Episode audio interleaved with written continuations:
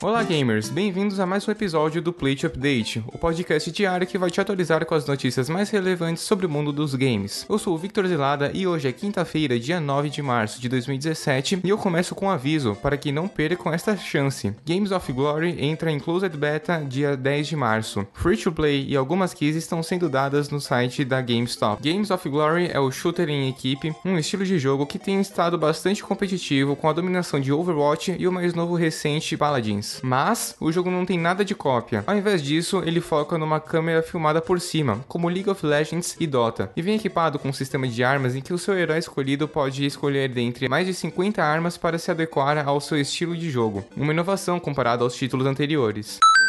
Falando em chance que você não pode perder, sempre tem aquele jogo que entra em free to play no fim de semana e quase ninguém fica sabendo, que seja pelo Steam, Orange ou em consoles. Nosso foco é sempre avisar quando um jogo entra em free to play temporariamente, e esse é o caso do jogo de esportes extremos da Ubisoft, Step, que estará em free to play este final de semana, começando dia 10 de março até o dia 13. Para quem estiver interessado, no último podcast informamos que uma nova heroína seria lançada para o shooter da Blizzard, Overwatch. Você provavelmente já sabia disso se é fã da série, mas aqui vai uma boa notícia pouco divulgada. O herói está disponível para ser testado agora, nesse momento, no servidor Região de Testes Públicos do Overwatch, para você brincar e dar feedback sobre o que achou da heroína.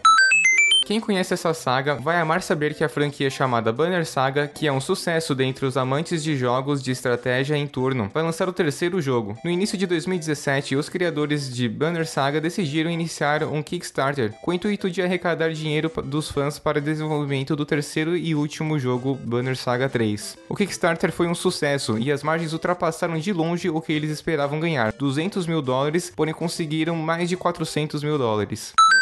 Uma notícia um pouco velha, mas atualmente relevante. Para os fãs da franquia Dark Souls, a From Software havia lançado em fevereiro o trailer da segunda e última DLC de Dark Souls 3, Ringed City. Para quem não está conseguindo aguentar o hype, a Bandai Namco, distribuidora do jogo, lançou nas últimas horas diversas screenshots bem reveladoras de como será a ambientação da nova DLC e alguns dos inimigos que ainda não haviam sido mostrados. Essas screenshots podem ser encontradas no próprio Facebook da página oficial de Dark Souls 3.